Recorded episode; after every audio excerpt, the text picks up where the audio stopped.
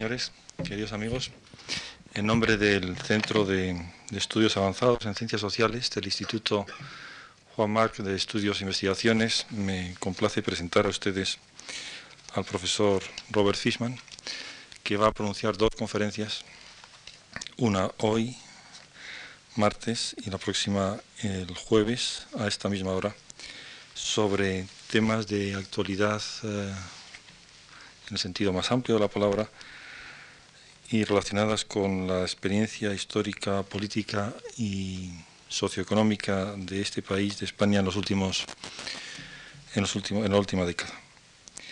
El profesor Fishman es profesor asociado en la Universidad de Harvard, en el Departamento de Government. Ha sido discípulo de Juan Linz y bajo su dirección realizó una tesis doctoral que le llevó a venir a España y a emplear unos cuantos años entre nosotros, haciendo un estudio con trabajo de campo sobre las percepciones y las estrategias de los liderazgos locales de sindicatos o de sindicalistas, tanto en Cataluña como en el centro de España, como en Madrid, y tanto de UGT como de comisiones obreras, que es una de las investigaciones pioneras más interesantes y más excitantes que se han hecho sobre este particular durante todos estos años al mismo tiempo con atención y sofisticación a los problemas de carácter teórico y con una gran sensibilidad para los problemas de transición y de cambio, tanto del marco histórico y político como de la vida económica y social. Y que tiene además el, atractivo particular de estudiar un fenómeno eh, in status nascendi, el proceso de creación de una tradición sindical en nuestro país. Él está ahora en Harvard, él está también asociado al Centro de Estudios Europeos de Harvard y está ahora con nosotros en el Centro de Estudios Avanzados en Ciencias Sociales del Instituto Marc, Instituto Juan Marc, como asociado investigador y también como profesor en temas de metodología, particularmente implicado en la discusión de las propuestas de tesis doctoral y de las y de la elaboración de tesis doctorales en el centro. Tema que va a ser objeto de su atención hoy es el de la movilización y desmovilización sindical en la España democrática. El del próximo día será el de procesos de democratización en el sur de Europa. De manera que tendremos ahora ocasión de, de asistir a su conferencia y de escuchar su argumento, en el cual no, hay, no tengo la menor duda, al mismo tiempo hará gala de complejidad y de sofisticación de tipo teórico con el de una eh, con las dotes propias de un observador atento e interesado en los procesos eh, de cambio de nuestro país. Eh, con ustedes el profesor Fishman.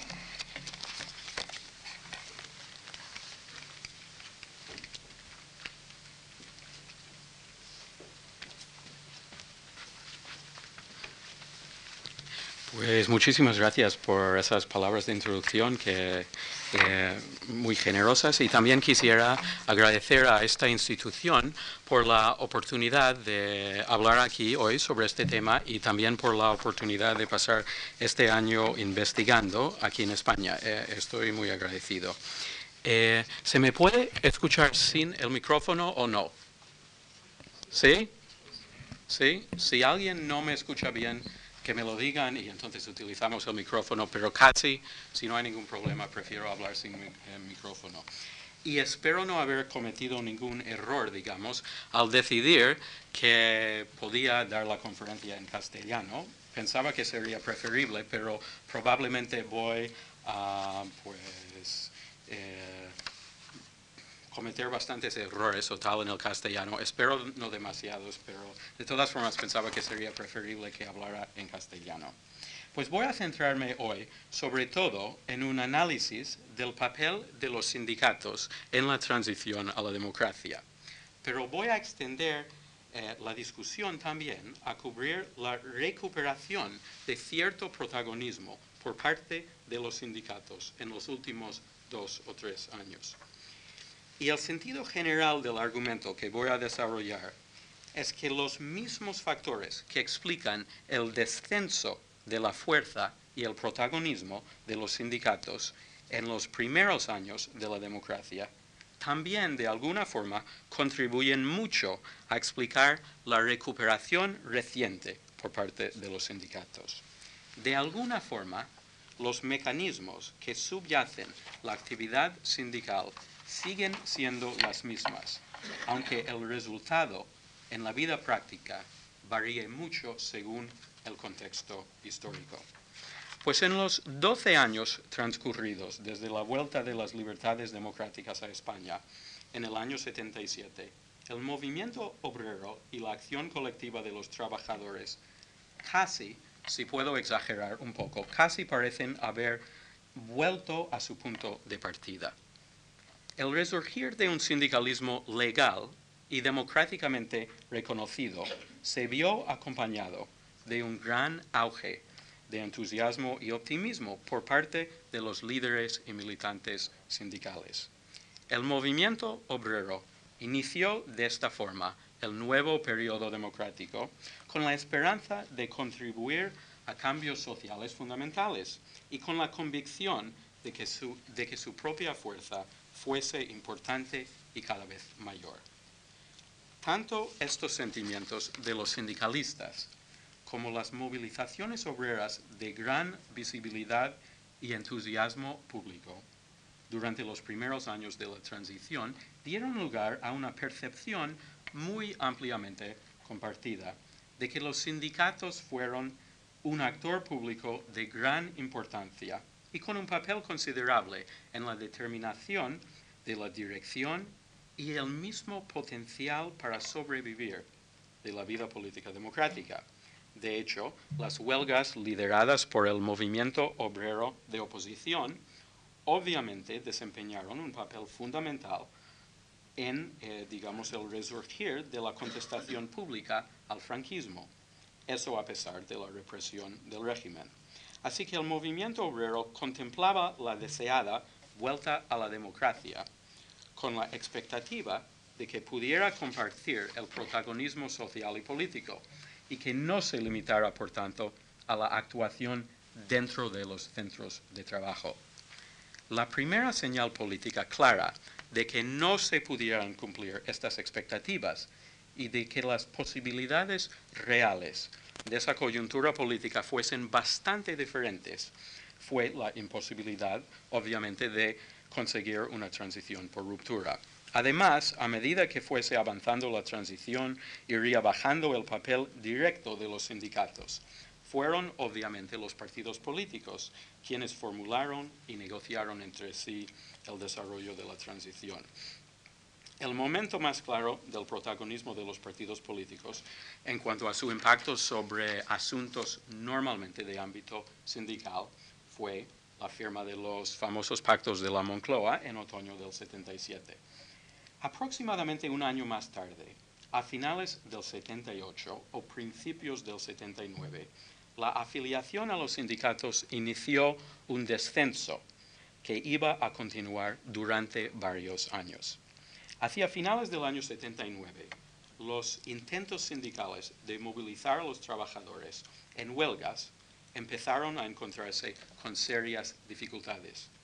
En el año 80, el nivel de conflictividad empezó a, descender. Estos sucesos dieron lugar a una percepción cada vez más generalizada de que al fin y al cabo los sindicatos eran débiles y que por tanto no tenían más que un papel muy limitado en la vida social y política de la España democrática. Paradójicamente, el mismo movimiento obrero que se había percibido como bastante fuerte bajo las condiciones difíciles de la represión franquista, resultó que era bastante débil organizativamente bajo la democracia. Claro, este resultado decepcionante de la vuelta a la democracia no significó de ninguna forma un fracaso total eh, en cuanto a los objetivos centrales del movimiento obrero. Los objetivos políticos más fundamentales su aportación a la creación y consolidación de un régimen democrático habían parecido probablemente más difíciles de cumplir en el año 75 que el reto organizativo de construir un movimiento sindical fuerte. Y de hecho, el sistema político democrático parecía bastante frágil durante los primeros años de la vida democrática, pero al final el nuevo régimen democrático ha resultado estable y duradero. Pues con la muerte de Franco en el año 75, el movimiento obrero se enfrentó, podríamos decir, con dos objetivos básicos, el de contribuir a la transición y la consolidación de la democracia y el de utilizar los derechos democráticos para construir la base organizativa de un movimiento obrero fuerte. El primer objetivo, según la opinión de la mayoría de las fuerzas políticas, solo se podía conseguir mediante un amplio consenso sociopolítico, siendo necesario, por tanto, la moderación y a veces la autolimitación por parte de las fuerzas políticas y sociales. El objetivo organizativo, en cambio, parecía necesitar la movilización, porque solamente mediante logros concretos sería posible conseguir el apoyo de los trabajadores. En este contexto, parecía surgir la posibilidad de una tensión importante entre los objetivos políticos y organizativos del movimiento obrero. La disociación entre logros políticos y organizativos del movimiento obrero. Quiero decir aquí, claro, el, el éxito en cuanto a los objetivos políticos y el fracaso relativo, podríamos decir, en cuanto a los objetivos organizativos. Pues esta disociación explica en parte la afirmación por parte de algunos observadores de la hipótesis de la llamada desmovilización desde arriba, una interpretación que argumentaría que la debilidad sindical fue el resultado de una desactivación de los trabajadores orquestada por los partidos políticos. En términos muy generales, según esta interpretación, los líderes de los partidos habrían llegado a la conclusión de que el alto nivel de movilización trabajadora de los años 76 y 77 pudiera poner en peligro el amplio consenso sociopolítico que servía de base para el modelo español de transición y que por lo tanto pudiera amenazar la consolidación de la democracia. Por estas razones, siempre según esta interpretación, los partidos y sus dirigentes nacionales tomaron medidas para desactivar las protestas obreras sin tener en cuenta el posible debilitamiento de los sindicatos a causa de estas medidas. De hecho, la afiliación sindical siguió bajando durante varios años, dejando a los sindicatos con relativamente pocos afiliados, cotizantes y con problemas financieros reales. También bajaron de forma importante las cifras de movilización obrera, tanto en cuanto a las manifestaciones públicas como a los conflictos laborales. Fueron muchas las señales de la moderación de los trabajadores en sus actitudes y sus preferencias políticas. Pues ¿por qué se producen estos fenómenos si no se puede explicar por la llamada desmovilización desde arriba? He basado el análisis que voy a desarrollar hoy, sobre todo o en una buena medida, en datos de una encuesta a 324 líderes sindicales a nivel de empresa que llevé a cabo en el año 81 en las provincias de Madrid y de Barcelona. Este enfoque empírico, e, e, empírico, centrado en los líderes sindicales a nivel de empresa, concretamente los presidentes de los comités de empresa, pues este enfoque refleja para mí mucho más que una técnica de investigación. Más bien se basa en mi interpretación del papel fundamental de estos líderes de nivel local en los procesos de desarrollo organizativo y de la movilización o la desmovilización. Pero a pesar del papel, en cierta medida autónomo, de estos líderes en la acción colectiva y la organización obrera, en muchos análisis del sindicalismo no se recogen ni la aportación ni la perspectiva de ellos. Y eso es lo que intento hacer un poco con este análisis. Los líderes sindicales de empresa lejos de ser un reflejo subordinado de las estrategias nacionales del sindicalismo, más bien representan un mecanismo necesario para los sucesos y pautas que se observan a nivel general en el movimiento obrero. Voy a desarrollar esta idea de forma más detallada. los líderes sindicales de empresa son esenciales para que haya actividad sindical y una presencia organizativa en la fábrica. Esta observación está bastante obvia, podríamos decir, queda bastante obvia. Pero lo que no es tan obvio y muchas veces no se reconoce es lo que se podría llamar la escasez crónica de individuos dispuestos a aceptar los costes y responsabilidades del liderazgo sindical de empresa. Es más, estos líderes no representan un simple resultado de la organización sindical. Más bien, ellos hacen posible el desarrollo organizativo de los sindicatos y las estrategias nacionales de movilización o desmovilización. Desgraciadamente, hay relativamente pocos datos comparativos sobre este fenómeno, el de la escasez de liderazgo eh, de nivel local en el sindicalismo. Y esto porque no suele estudiarse mucho a estos líderes locales.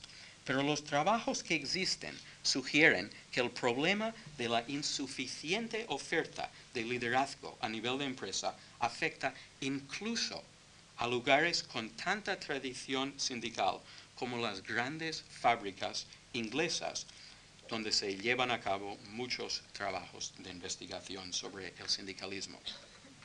El problema es probablemente bastante más grave en algunos contextos nacionales como el español, donde la actividad sindical ha sido históricamente interrumpida durante largos periodos de represión.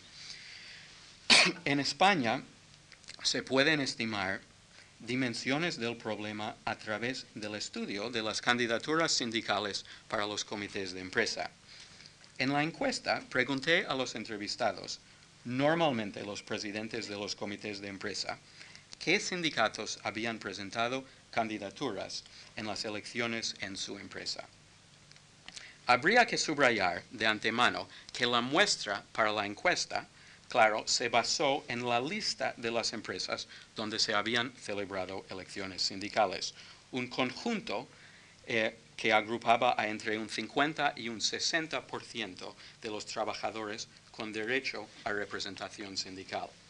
En aquellas empresas donde no existía ningún líder ni militante sindical para iniciar el proceso electoral, las elecciones no podían celebrarse y por tanto obviamente no podían estar dentro de esta muestra, no se pueden reflejar en esta encuesta. Así que casi la mitad de los trabajadores con derecho a representación se quedaron sin ninguna presencia sindical en la empresa por la debilidad organizativa o más precisamente por la escasez de liderazgo a nivel de empresa.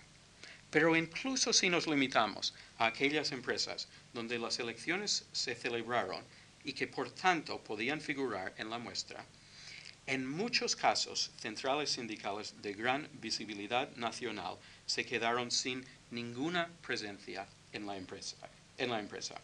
en los datos de la encuesta, comisiones obreras, el sindicato con el menor problema de liderazgo de empresa, estaba presente en el 86% de las empresas donde las elecciones sindicales tuvieron lugar. Es decir, que en aproximadamente el 14% de las empresas nadie estaba dispuesto a presentarse como candidato de comisiones obreras y el sindicato se quedó así sin representación. El problema de la insuficiente oferta de liderazgo fue bastante más grave para la UGT. Esta central solo podía ofrecer su opción sindical a los trabajadores en el 73, el 73% de las empresas donde las elecciones tuvieron lugar. Esto siempre para una muestra de empresas en Madrid y Barcelona. En las restantes empresas, tuvieron o no los trabajadores interés en la opción ugetista, no había nadie dispuesto a, a asumir los costes y responsabilidades de liderazgo para este sindicato. Esta escasez fue especialmente grave en las empresas pequeñas o medianas y en Cataluña. En la provincia de Barcelona, la UGT estaba presente en un poco menos del 50% de las empresas de entre 50 y 250 trabajadores, donde se celebraron elecciones. Para las otras opciones sindicales, el problema de la escasez de liderazgo fue mucho mayor. Estas alternativas sindicales minoritarias no podían llegar a los trabajadores salvo en contextos muy excepcionales. Así pues, el desarrollo organizativo de los sindicatos tendría que basarse en un liderazgo más bien escaso. No puedo entrar aquí en una consideración detallada del porqué de esta escasez, pero sí se pueden mencionar rápidamente algunas consideraciones. El liderazgo sindical de empresa implica unos costes importantes en cuanto al tiempo y las tensiones relacionadas con este trabajo. Tampoco hay que olvidar el riesgo de represión empresarial. Los despidos por militancia o liderazgo sindical siguen produciéndose en algunas empresas, aunque sean ilegales. Un 9% eh, de los eh, entrevistados indicaron que se había producido algún despido por actividades sindicales en la empresa después del año 78. Pero quizás lo más importante es que el liderazgo sindical de empresa requiere, digamos, cierta vocación y capacidad política, eh, sin ofrecer muchos incentivos a cambio. En comparación con un partido político, un sindicato necesita muchos más líderes locales. Para presentarse en unas elecciones municipales, un partido político necesita relativamente pocos candidatos y estos pueden incluir miembros de todas las clases sociales y todos los grupos ocupacionales. En cambio, para, presentarse en las elecciones sindicales de todas las empresas del mismo municipio, un sindicato necesita muchos más candidatos y estos tienen que ser trabajadores en las empresas donde se presentan. Vista desde esta perspectiva, la presencia bastante generalizada eh, de las centrales sindicales dentro de las empresas representa uno de los mayores logros de la vida democrática. Es importante constatar que las diferencias entre los trabajadores en general y los líderes de empresa no se limitan a la mayor disposición de estos para aceptar las responsabilidades y los riesgos del liderazgo sindical. En general, los líderes suelen ser algo más radicales que los trabajadores que ellos representan.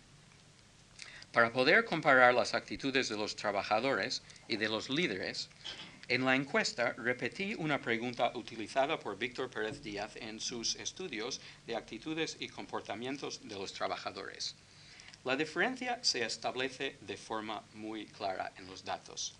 Si en el año 80 un 56% de los trabajadores veían a la empresa más bien como un equipo con un interés común en producir más, eh, menos de la tercera parte de los líderes de empresa, concretamente el 31%, tenía la misma opinión. Es muy significativo que los líderes son conscientes de estas diferencias de actitud. Cuando se les preguntó si consideraban que los trabajadores eran más radicales, más moderados o de la misma posición eh, política que los representantes sindicales de la empresa, un 60% de los líderes contestaron que los trabajadores eran más moderados. Solamente un 4% veían a los trabajadores como más radicales. En este tema, igual que en muchos otros, aunque no en todos, los líderes de empresa de comisiones obreras y UGT ya se parecían mucho entre sí en el año 81.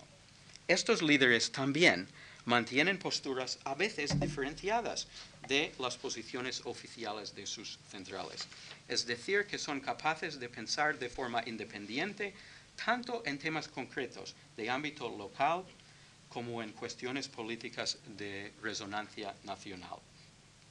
Para hacer su trabajo, incluso, casi tienen que hablar dos lenguajes distintos, el del sindicalismo de empresa, con sus preocupaciones específicas y locales, y el de la política nacional.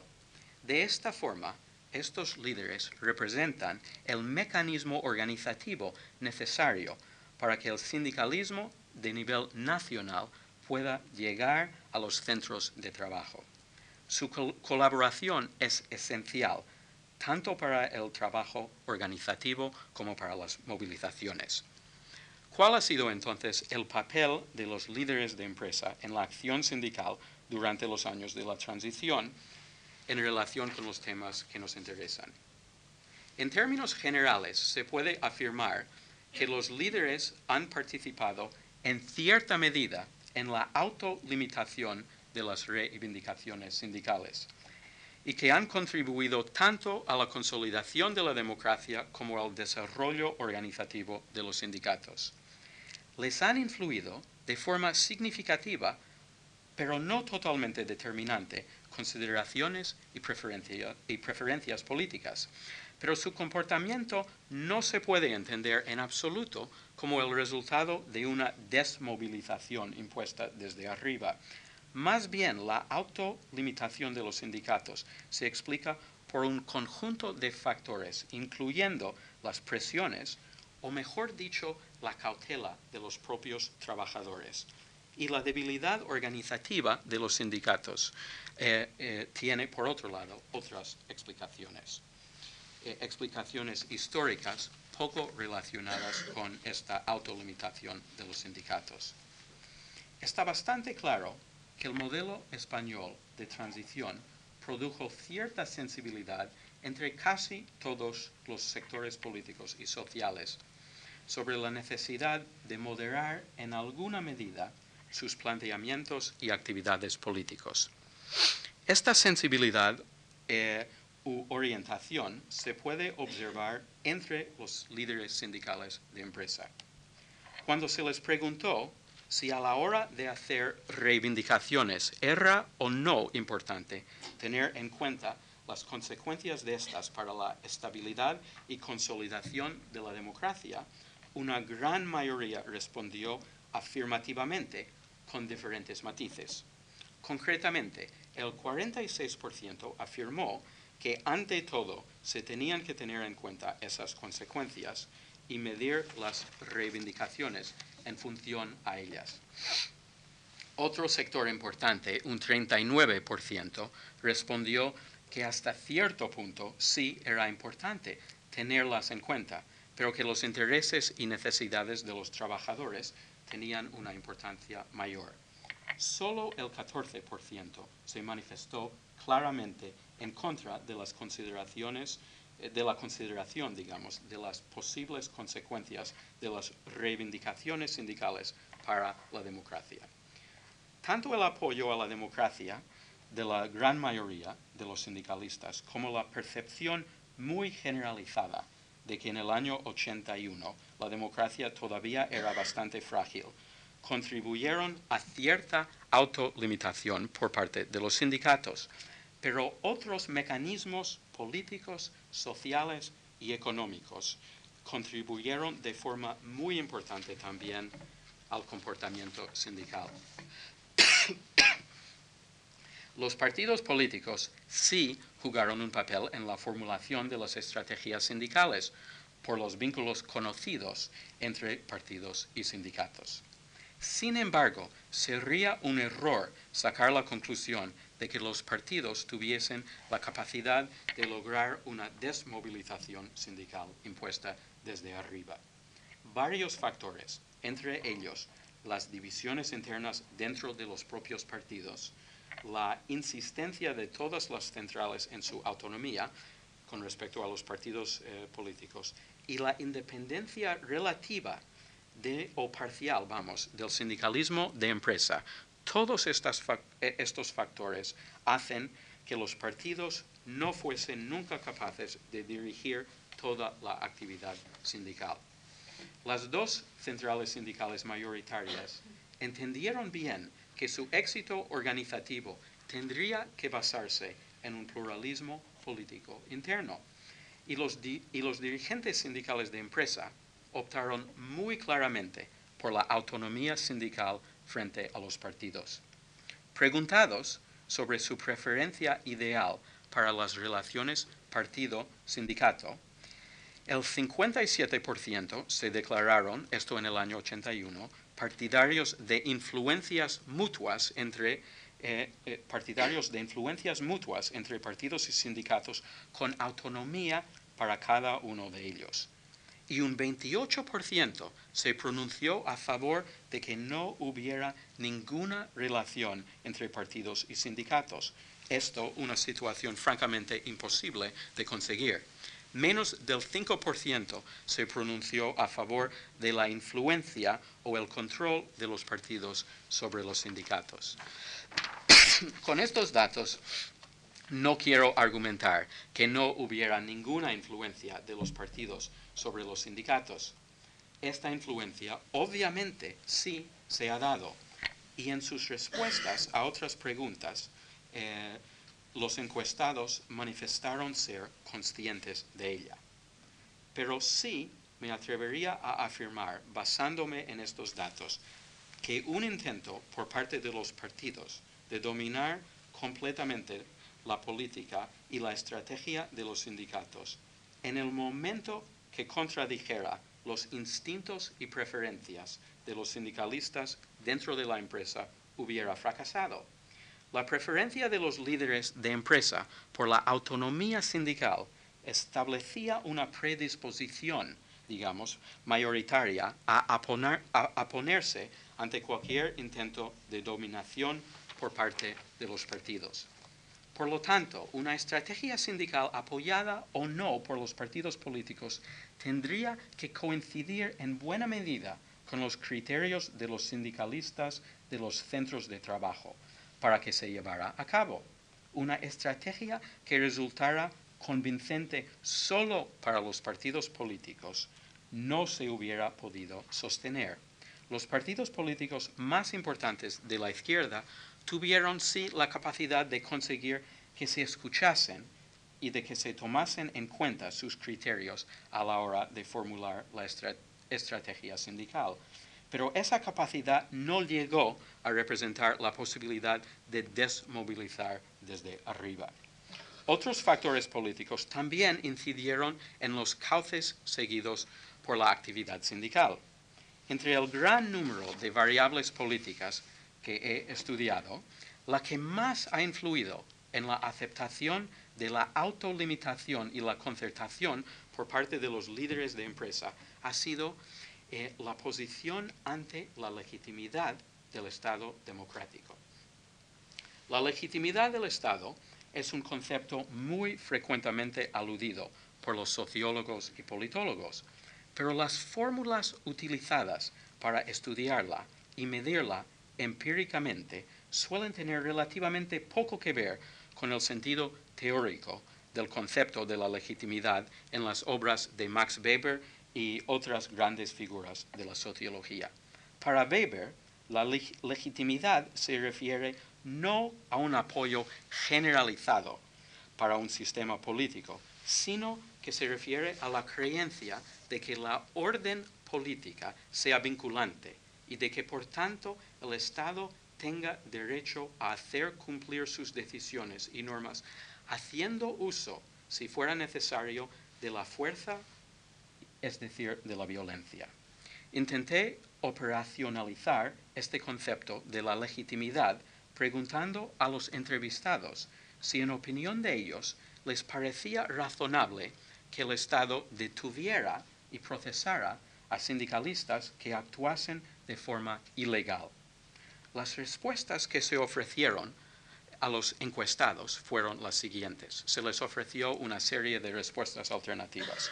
Primero, eh, eh, sí es razonable porque el Estado tiene el derecho y el deber de hacerlo, si no, las leyes no tienen sentido. Segundo, siempre que se trate de una democracia es razonable. Tercero, en teoría es razonable, pero en realidad muchas veces el Estado hace cumplir la ley cuando va en contra de nuestros intereses y no la hace cumplir cuando la ley va en contra de los intereses del capital. Así que tenemos derecho a insistir que la ley se cumpla de manera justa. Cuarta respuesta. Es razonable solamente si se trata de algo muy grave como el tomar de rehén a un jefe, por ejemplo. Quinta respuesta. Puede que el Estado tenga el derecho de hacerlo, pero no me interesan los derechos del Estado, sino los intereses de los trabajadores. Sexta respuesta. No es razonable. El Estado lo que debería de hacer es responder a las necesidades e intereses de los trabajadores y no detenerles. Pues las, las dos primeras respuestas, con su aceptación completa de la legitimidad del Estado, son tan legalistas que pueden incluso ser poco compatibles con la actividad sindical normal, que se basa en cierta medida en la presión organizada. Las dos siguientes respuestas, es decir, las intermedias, podrían ser las re respuestas, digamos, normales para los militantes sindicales que aceptan en principio la legitimidad del Estado, pero que tienen cierta reticencia ante el uso de la autori autoridad del Estado contra los sindicalistas. Y las dos últimas respuestas reflejaron de una forma o de otra el rechazo de la legitimidad del Estado. Una mayoría clara de los líderes sí aceptaba de una forma o de otra la legitimidad. El sector eh, más numeroso, el 50%, escogió alguna de las dos respuestas normales o intermedias.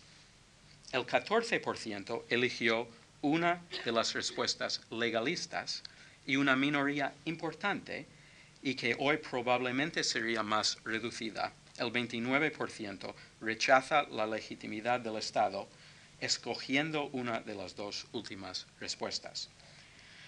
Por un margen de más del 2 a 1, los líderes aceptaron la, la legitimidad del Estado democrático. Como yo mencioné hace un momento, esta variable resulta entre todas las variables políticas que yo estudié la que mejor explica o predice en el lenguaje de la ciencia social la postura de los líderes ante la autolimitación y la concertación. De los entrevistados que escogieron las dos últimas respuestas, rechazando la legitimidad del Estado, entre un 48 y un 49% también se oponía a cualquier pacto o limitación en las reivindicaciones sindicales. En cambio, entre los que optaron por las respuestas normales o intermedias, el rechazo a cualquier pacto o limitación en las reivindicaciones es mucho menor, es mucho menor variando entre el 8% para la cuarta respuesta y el 15% para la tercera. Como un breve paréntesis, yo podría sugerir que la explicación para esta relación tan clara entre estos dos factores se puede basar en que tanto la legitimidad del Estado como la aceptación de la concertación refleja de alguna forma la creencia en la autorregulación democrática de la sociedad. Pero no se trata aquí de explicar este fenómeno, sino más bien de considerar sus consecuencias. De alguna forma se puede afirmar que actitudes políticas bastante ampliamente compartidas entre los líderes sindicales locales representaron un apoyo muy importante para la estrategia del liderazgo nacional de negociar, por lo menos durante algunos años, una limitación en las reivindicaciones a cambio de unas contrapartidas ofrecidas en los acuerdos a nivel de cúpula. Incluso se puede afirmar que el papel de estas actitudes sobre la legitimidad del Estado ha influido más que los partidos políticos en la aceptación de una limitación negociada eh, en las reivindicaciones sindicales. Los fundamentos políticos de la autolimitación se constituyeron entonces no solo por las decisiones de algunos líderes nacionales, sino de forma más importante por las actitudes autónomas y difusas entre los líderes sindicales de empresa. Se le podría ocurrir a alguien, al escuchar estas afirmaciones, que a lo mejor la aceptación de la legitimidad del Estado reflejaba la disciplina de partido o más bien la capacidad persuasiva de algún líder nacional. Por razones de tiempo no puedo repasar aquí de forma detallada los datos relacionados con este tema. Pero sí es interesante constatar que entre los encuestados que en el año 81 aceptaban sin ninguna crítica el liderazgo político de Santiago Carrillo, eh, fue predominante entre ellos el rechazo a la legitimidad del Estado y no la aceptación. Así que las opiniones de los líderes sobre el tema de la legitimidad reflejan sobre todo su independencia y capacidad de análisis propia en asuntos políticos. Así que a pesar del papel de las consideraciones políticas, estas no confirman la interpretación de la desmovilización desde arriba. Pero otros factores han sido incluso más importantes que los políticos en la creación de condiciones favorables a la autolimitación sindical. De hecho, la consideración más importante venía no desde arriba, sino más bien desde abajo. En la encuesta se les preguntó a los líderes sindicales sobre los motivos que según ellos eran razones justificadas para limitar las reivindicaciones en ese contexto histórico. Se les presentó una lista de siete motivos o razones que en mayor o menor, en, mayor o menor medida se estaban comentando en ese momento como posibles justificaciones para la limitación en las reivindicaciones. Pues el que más se citó con una respuesta afirmativa del 72% fue la falta de disposición de los trabajadores de apoyar las huelgas con la determinación que sería necesaria. Es especialmente interesante observar que esta respuesta es la que se da con la mayor frecuencia entre los entrevistados de comisiones obreras, precisamente la central entre las dos mayoritarias, con la mayor predisposición hacia el conflicto. También se mencionaron eh, con bastante frecuencia el peligro de cierre de empresas, una respuesta escogida por el 70%, y la importancia de crear una situación favorable a la consolidación y la estabilidad de la democracia, una respuesta seleccionada por el 65%. Así vemos que el consenso mayor se da precisamente con referencia al constreñimiento, la limitación más fundamental la reticencia de los propios trabajadores a apoyar las huelgas. Esta reticencia, a su vez, se debía en gran medida al peligro de cierre de empresas y a la crisis económica. Las preocupaciones económicas de los trabajadores de base dieron lugar a cierta cautela entre los trabajadores y esta cautela coincidió en su influencia sobre las movilizaciones con las consideraciones políticas de los líderes y militantes sindicales. Así que la autolimitación se basó en varios condicionantes firmes y no solo en una decisión impuesta desde arriba. Pero esta conclusión nos deja con algunas interrogantes. ¿Cómo se puede explicar la debilidad organizativa de los sindicatos si no tiene que ver con las decisiones de los líderes nacionales. ¿Y en qué momento cronológico se puede fijar el inicio del descenso de la combatividad y fuerzas sindicales? ¿Sería o no acertado fijarlo inmediatamente después de la firma de los famosos pactos de la Moncloa? Pues bien, la afirmación de algunos de que el pacto de la Moncloa representó una desmovilización de los sindicatos por parte de los partidos con consecuencias duraderas implica que el nivel de conflictividad se vio afectado de forma permanente debido a ese acuerdo. Pero los datos existentes sobre la conflictividad sugieren unas conclusiones bien diferentes, bien distintas. El alto nivel de conflictividad del año 76 sí parece haber bajado algo en el año 77, el año de la firma de los pactos de la Moncloa. Pero el techo de la conflictividad se alcanzó en el año 79, es decir, el año después de la terminación de la vigencia de ese acuerdo. Parece claro que el pacto no tuvo un efecto, duradero de desmovilización. Más bien, habría que reconocer que la capacidad de movilización del movimiento obrero alcanzó su nivel más alto después de que la supuesta desmovilización ya había tenido lugar. Eh, pero las huelgas del año 79 fracasaron en muchos casos y esos fracasos reflejaban más bien las realidades económicas y no las políticas. Estas huelgas poco fructíferas probablemente contribuyeron más que cualquier decisión política a la decepción de muchos trabajadores españoles con la acción colectiva trabajadora. Los datos de Víctor Pérez Díaz son muy significativos al respecto. En su encuesta del año, 19 eh, del año 80 se encontró que entre los que habían participado en alguna huelga durante el año anterior, es decir, durante el año 79, eh, solamente el 23% caracterizaron los resultados como buenos y solamente el 40% lo volvería a hacer o aconsejaría a que se volviera a hacer bajo las mismas circunstancias. Los intentos poco fructíferos de movilización, más que los acuerdos nacionales, explican el declive de la acción colectiva de los trabajadores después del techo alcanzado en el año 79. Habría que preguntar entonces por qué la capacidad de movilización siguió creciendo incluso después de la firma de los pactos de la Moncloa. La explicación está, como lógicamente tiene que estar, eh, con los mecanismos subyacentes de la conflictividad laboral.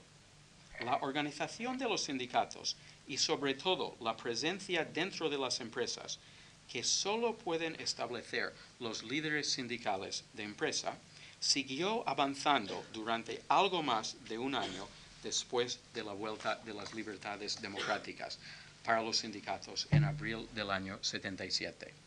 El desarrollo de la fuerza organizativa de los, sindicatos, tanto en cuanto a número de afiliados como en cuanto a presencia dentro de las empresas, aumentó la capacidad movilizadora eh, del movimiento obrero.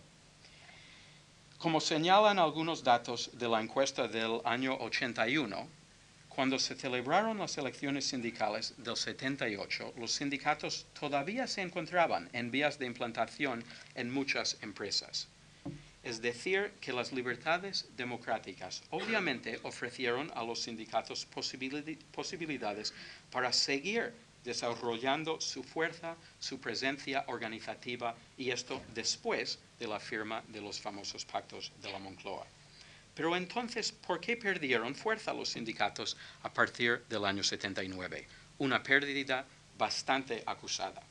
Una de las explicaciones de esta debilidad de los sindicatos resulta bastante obvia. Me refiero a la crisis económica, que limitaba de forma muy importante las posibilidades de éxito en las reivindicaciones concretas y que asimismo iba reduciendo el número de asalariados en la industria, la base fundamental, pero no la única, de los sindicatos. Para finales del 79, las experiencias de huelgas muy poco fructíferas y de cierres de empresa ya desaconsejaba a los ojos de muchos trabajadores la participación en la acción trabajadora colectiva. En este contexto histórico, a los sindicatos les resultaba muy difícil demostrar en términos concretos las ventajas de la afiliación, una vez que había desaparecido el gran entusiasmo de los primeros años de la vuelta de las libertades, los sindicatos se encontraban con una gran dificultad en los esfuerzos eh, que se requerían para fomentar y sostener la afiliación. Pero la crisis económica por sí sola no puede explicar la gran debilidad organizativa de los sindicatos a partir del año 79. De hecho, en el año 78, en un momento de gran auge de la acción colectiva y la expresión política, la afiliación sindical probablemente nunca superó el 40% de la población activa. Y eso con la distribución prácticamente libre del carnet de afiliado. Así que el techo histórico en, en, este periodo democrático, el techo histórico de la afiliación sindical no llegó ni de lejos el nivel alcanzado y sostenido en algunos países democráticos. Esta debilidad relativa de los sindicatos resultó un tanto sorprendente para muchos observadores del tema, sobre todo a la vista de la impresionante capacidad de convocatoria de las huelgas del movimiento obrero de oposición durante los últimos años del franquismo. El régimen de Franco había fracasado completamente en su intento de crear un marco institucional para las relaciones no conflictivas entre trabajadores y empresarios. Pero este fracaso, a pesar de todas las expectativas que existían, no iba a establecer las bases para un movimiento sindical organizativamente fuerte bajo la democracia. La explicación de esta paradoja está en gran medida en la relación establecida entre la movilización, la organización y la representación de los trabajadores a partir de los años 60. Las huelgas importantes de los años 60 y la primera mitad de los años 70 no reflejaban, claro está, la existencia de una organización con gran afiliación. Más bien, el movimiento sindical de oposición y fundamentalmente, aunque no exclusivamente me refiero aquí a comisiones obreras, pues el movimiento sindical de oposición tenía unas fronteras organizativas poco definidas y un conocimiento muy imperfecto de su propio alcance. Las condiciones de represión, de clandestinidad o semi-clandestinidad, la ideología eh, participativa y unitaria y la relación con el sindicato vertical conjuntamente imponían esta indefinición del alcance organizativo del movimiento obrero de oposición. Una de las afirmaciones más interesantes sobre esta época de la actividad sindical es la de Nicolás Sartorius en su libro El sindicalismo de nuevo tipo, eh, donde él proponía que el grupo más o menos clandestino de liderazgo de comisiones obreras servía como una especie, decía él, de conductor de una gran orquesta sinfónica, respetando la autonomía y las capacidades de los músicos que participaban en esa orquesta. Pero con visión retrospectiva parece bastante claro que muchos de estos músicos no se consideraban a sí mismos como componentes de una gran orquesta y tenían un interés limitado o incluso a veces nulo en el director sinfónico. En mis investigaciones sobre el sindicalismo dentro de la empresa, he encontrado muchas evidencias de una disyunción parcial entre la organización de oposición y la acción colectiva o la representación de los trabajadores. Incluso en el mejor de los casos, desde la perspectiva del movimiento sindical de oposición, incluso en el mejor de los casos, el movimiento obrero de oposición movilizaba a los trabajadores sin mantener ningún vínculo organizativo formal con ellos. Los líderes y militantes de la oposición tenían varias vías de contacto con los trabajadores utilizando las estructuras representativas e incluso las estructuras físicas del sindicato vertical en asambleas dentro de los centros de trabajo o en sus inmediaciones y mediante las protestas o manifestaciones en lugares públicos. La lección que podían sacar de esta experiencia los trabajadores y algunos líderes y militantes también fue que las movilizaciones masivas eran posibles sin una organización fuerte y autónoma de los trabajadores. Pero dejando atrás el mejor de los casos que acabo de comentar, en muchos contextos locales la disyunción entre la organización de oposición y la acción colectiva de los trabajadores fue mucho mayor. Muchos de los que se consideraban del movimiento obrero de oposición, eh, sin embargo, no llegaron a participar nunca en ninguna huelga bajo el franquismo, ni tampoco llegaron a ocupar ningún puesto elegido en el sindicato vertical.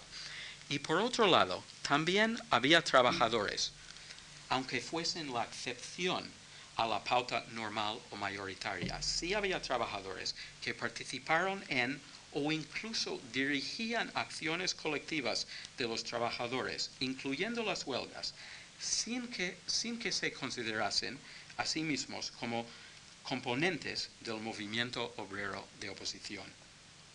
De igual modo, había algunos representantes elegidos dentro del sindicato vertical que se dedicaban de forma sincera y real a la representación de los trabajadores sin formar parte de la oposición. Los datos de mi encuesta demuestran claramente que bajo el franquismo fue muy imperfecta la asociación entre la participación en la oposición organizada por un lado y las experiencias reales de acción colectiva o representación de los trabajadores por otro lado.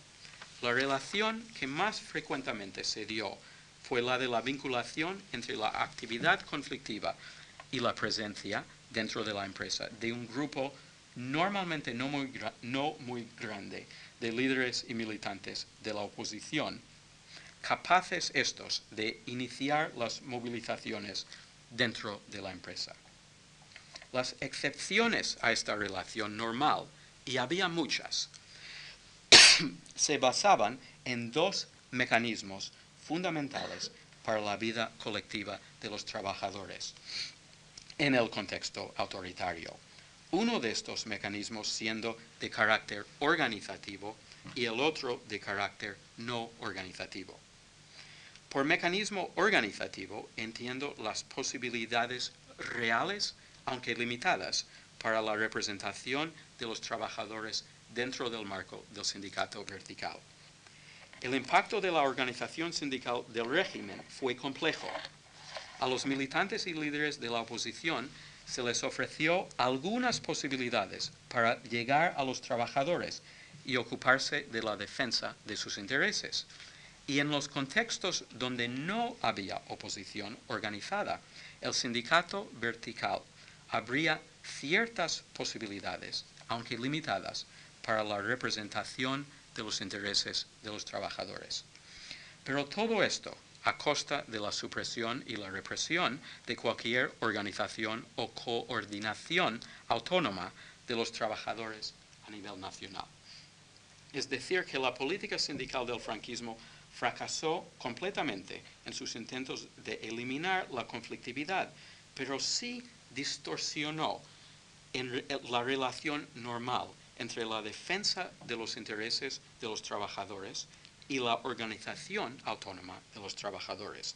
En el mejor de los casos, tanto los trabajadores como los militantes y líderes de oposición aprendieron que la negociación colectiva y las huelgas eran posibles sin una organización fuerte con afiliados que cotizaron. Y en el peor de los casos, podrían aprender, a través de sus experiencias la disociación completa entre, por un lado, la acción colectiva de los trabajadores y, por otro lado, la existencia de organizaciones obreras autónomas y estables. Escuchando este análisis, alguien podría preguntarse si los autocalificados militantes o líderes de la oposición sindical que no llegaron a participar en ninguna huelga bajo el franquismo no pueden haber sido, digamos, militantes falsos. No es posible, no podría ser posible, que todos los militantes reales de la oposición sí llegaron a participar en huelgas dentro de sus empresas. Pues resulta que según los datos de esta encuesta, aproximadamente uno de cada tres entrevistados que afirma, haber participado en la oposición sindical sufrió alguna detención por su actividad sindical y política. Y este nivel de riesgo de detención fue prácticamente igual para todos los de la oposición sindical, tanto como si habían participado en las huelgas como si no. Es decir, que para todos los que fueron de la oposición, el riesgo de detención fue del 33% aproximadamente. La explicación de esta similitud sorprendente entre la suerte de los huelguistas y los no huelguistas de la oposición está en otro mecanismo fundamental para la movilización obrera bajo condiciones de represión. Y me refiero aquí a las protestas en lugares públicos. Los no huelguistas de la oposición contribuyeron a la actividad colectiva de los trabajadores mediante una serie de acciones en el espacio público. Me refiero aquí a las manifestaciones, las pintadas de eslogans o murales políticos, el repartir octavillas, etc. Y estas acciones en lugares públicos corrían tanto riesgo de represión policial como las propias huelgas. Pero es más, en muchos casos este uso del espacio público consiguió extender los movimientos huelguísticos más allá de las empresas donde se habían originado. La presencia del movimiento obrero en la calle, por, eh, por lo menos en algunos momentos y algunos contextos locales, consiguió que las huelgas llegasen a empresas que no tuvieron ningún vínculo organizativo con la oposición. Este uso creativo del espacio público contribuyó de forma importante a la movilización de los trabajadores, sobre todo en algunos contextos locales como por ejemplo el Bajo Llobregat en Cataluña. Pero a pesar de esta aportación importante a la vida colectiva de los trabajadores, este uso del espacio público también ayudó a establecer la idea de que la organización no tenía necesariamente que ser el mecanismo fundamental de la movilización y la defensa colectiva de los intereses de los trabajadores. El legado de la época de oposición iba a formarse, digamos, por unas expectativas muy altas para la vida democrática y muchas experiencias heroicas, pero relativamente menos lecciones o prácticas realmente útiles para la construcción de organizaciones sindicales estables bajo la democracia. A medio o largo plazo, el legado del franquismo para los trabajadores iba a ser bastante más negativo de lo que se apreciaba en el año 77. Este legado de la movilización y la representación sin una organización autónoma y fuerte de los trabajadores ha dejado varias huellas en la vida sindical actual. En muchos centros de trabajo, la representación y la actividad sindical existen hoy en día solo gracias al comité de empresa. En esos casos prácticamente no hay afiliados ni organización del sindicato dentro de la empresa. Esta situación se da especialmente en algunos sectores difíciles de organizar y también en la pequeña y mediana empresa. En algunas empresas, las candidaturas de los sindicatos incluso tienen que cubrirse con trabajadores no afiliados al sindicato que les presenta. Y hay muchos delegados elegidos que a pesar de su propia militancia sindical no ven ninguna necesidad de intentar afiliar a los otros trabajadores de su empresa. Lo que quiero sugerir es que la cultura política creada por el franquismo y por la oposición a la dictadura ha dificultado algo la construcción de sindicatos organizativamente fuertes. La causa de la debilidad inesperada de los sindicatos no fue una desmovilización impuesta desde arriba, sino la combinación de esta cultura política y la crisis económica de los años de la transición. Pero esto no quiere decir que las centrales sindicales no tengan un papel importante en la vida colectiva de los trabajadores y del país en general. Lo que ha sido débil, digamos, ha sido la organización propiamente dicho. Este análisis del descenso del movimiento sindical a partir del año 79, si es acertada, debería ayudar también a explicar el resurgimiento de la fuerza y el protagonismo de los sindicatos en los últimos dos o tres años. Los mecanismos que subyacen a la actividad colectiva de los trabajadores siguen siendo en buena medida las mismas, si bien las transformaciones en el contexto histórico producen resultados bien diferentes. La importancia para la vida sindical de los líderes de empresa sigue siendo fundamental, igual que la relativa escasez de liderazgo a este nivel, aunque este problema probablemente es menos grave ahora que hace unos años. La autonomía de criterio de los líderes sindicales locales y su aportación tan necesaria a la vida sindical probablemente han contribuido mucho a que, las centrales sean capaces de resistir las presiones que pueden hacerse desde los partidos políticos.